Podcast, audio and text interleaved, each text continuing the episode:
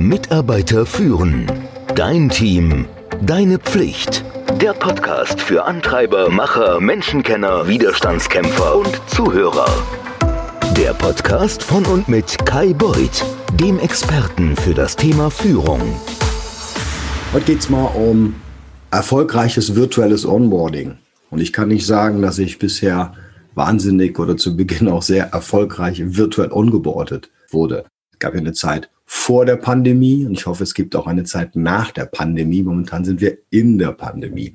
Also vor der Pandemie habe ich einen Mitarbeiter ongeboardet, aber kaum war er da, sind wir auch schon in den Lockdown gegangen. Das heißt, wir konnten nicht mehr reisen, wir konnten uns nicht mehr treffen, wir mussten von zu Hause aus arbeiten. Das waren alles Dinge, die wir beide zwar schon mal so gemacht haben, aber jemand virtuell onzuboarden, also komplett, das hatte ich bis dato noch nicht gemacht.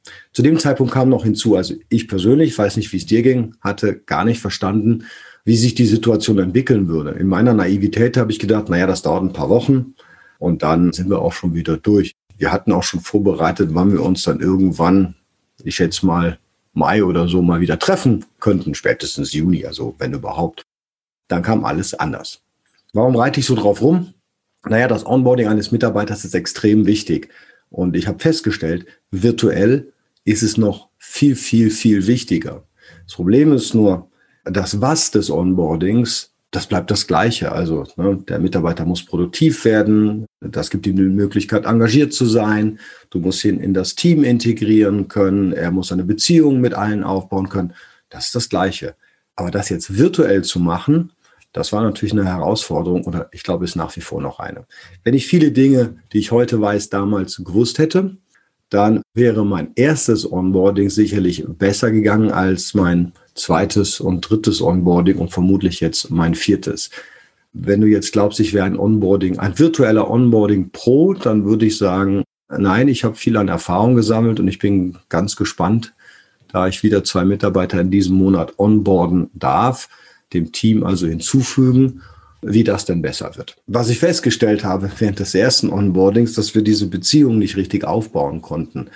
Dass wir so getan haben, als wenn wir noch die Möglichkeit hätten, uns bald zu sehen, um die Dinge zu besprechen. Und sukzessive stellte ich fest, dass mein Mitarbeiter, ich glaube, sich nicht mehr so willkommen gefühlt hat, sich auch unverstanden gefühlt hat, einen sogenannten Disconnect hatte vom Rest des Teams und aber auch vom Rest der Firma.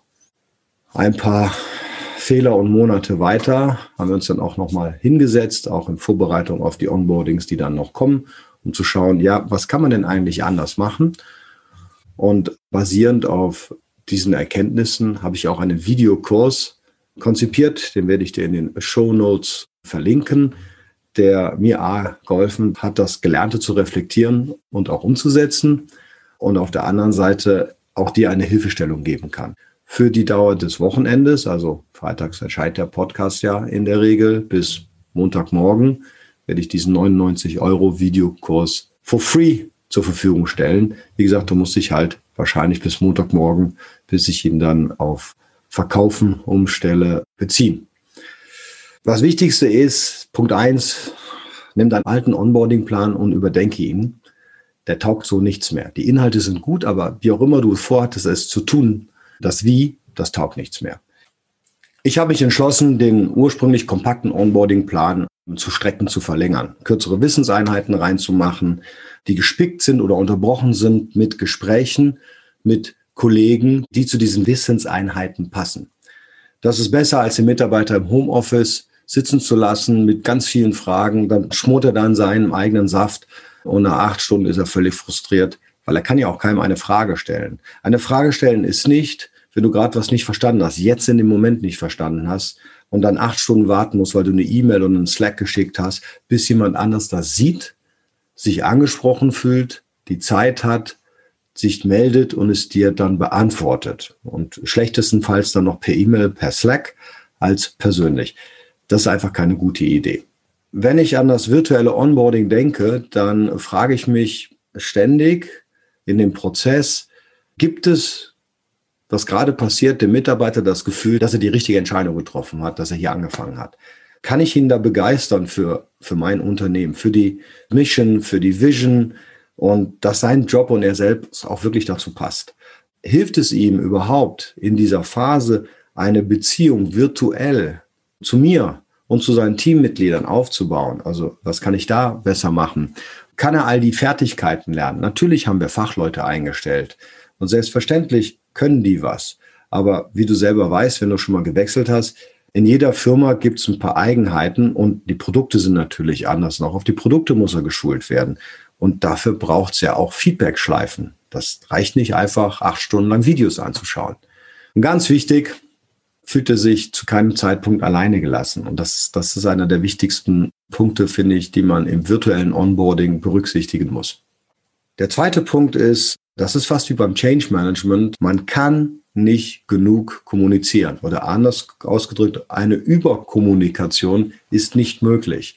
Der Kommunikationsbedarf bei deinem Gegenüber ist so unglaublich groß, dass du gar nicht zu viel Informationen zur Verfügung stellen kannst. Und ich meine, in Form von dir, nicht in Form von Dokumenten oder von Videos oder von Handouts oder so, sondern der Kommunikationsbedarf mit dir oder einer Person zu sprechen, um die Fragen loszuwerden, die in seinem oder auch in ihrem Kopf sind. Also, Veränderungen mag keiner. Auch ich mag Veränderungen nicht und ich bin eigentlich schon immer ziemlich für, für Change gewesen, wenn ich mich einmal darauf eingelassen habe. Das Unbekannte fördert bei fast allen Menschen Unbehagen. Das geht so weit, dass ein neuer Mitarbeiter, nicht nur virtuell, aber auch so, die gleiche subtile Angst empfinden kann, ich weiß nicht, ob du Kinder hast, wenn ein Kind die Schule wechselt. Werde ich neue Freunde finden? Werde ich mich integrieren? Was mache ich eigentlich? Die anderen sind ja schon in Zirkeln, die kennen sie alle schon ewig und ich bin da jetzt der Neue. Wie komme ich denn jetzt in das Team rein? Ja, ich kann dir empfehlen, die verschiedenen Teamstufen noch Belbin gelten da auch. Und deswegen musst du in deinem virtuellen Onboarding dafür sorgen, dass du die Nervosität die Angst, die dein neuer Mitarbeiter, wenn schon nicht offensichtlich, aber subtil reduzieren musst.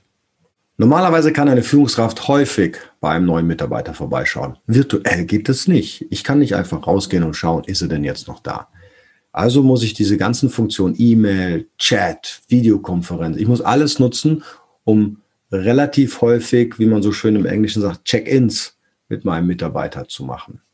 Diese Art von Kommunikation muss zwei Sachen umfassen. Das eine ist das Praktische, also hier ist, was du heute tun musst und hier ist, wie du es tun musst, aber auch das Soziale, also das Kennenlernen. Das ist ja auch eine Herausforderung virtuell. Es geht aber nur mit, ich sagte schon, ständiger Kommunikation. Ein One-to-One -One reicht nicht pro Woche, sondern es muss nicht mehr eine Stunde sein. Ich würde sagen am Anfang mehr. Das musst du rausfinden, wie viel es ist und es muss auch nicht immer alles per Video gehen. Man kann auch mal kurz eine E-Mail schreiben, man kann mal eine Chat-Message schicken, um mal rauszufinden, wo stehen wir denn gerade. Ganz wichtig ist, der neue Mitarbeiter muss sein Equipment so schnell wie möglich erhalten. Wenn er das nicht erhält, dann kann er ja gar nicht mit dir in Verbindung treten. Die Verbindungen sind natürlich etwas da, weil du ja auch schon in dem Interviewprozess vorher schon mit ihm hast sprechen können.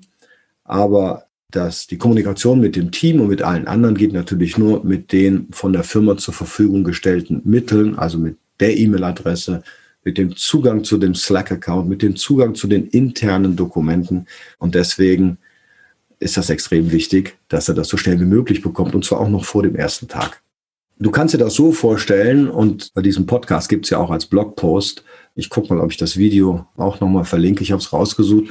Der Mitarbeiter muss das Gefühl haben, für die Älteren und uns, wie Boris Becker in den 90er Jahren, als er für, glaube ich, AOL die Werbung gemacht hat, ach, ich bin ja, ich verstehe gar nicht, wie das geht und so. Und ach, ich bin ja drin. Und so muss es auch sein. Das heißt, alles muss schon vorinstalliert sein, alles soll fertig sein. Der Kollege sollte eigentlich nur den Rechner aufmachen, sich mit seinem Credentials, wie es so schön heißt, mit seinem Login einwählen können und dann ist er drin wie Boris Becker. Und dann beginnt eigentlich der Onboarding-Prozess. Es ist also wichtig, dass er all das schon vorher hat und auch weiß, wie es geht.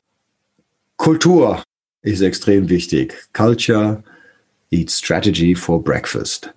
Das könnte nicht mehr wahr sein im virtuellen Umfeld und beim virtuellen Onboarding.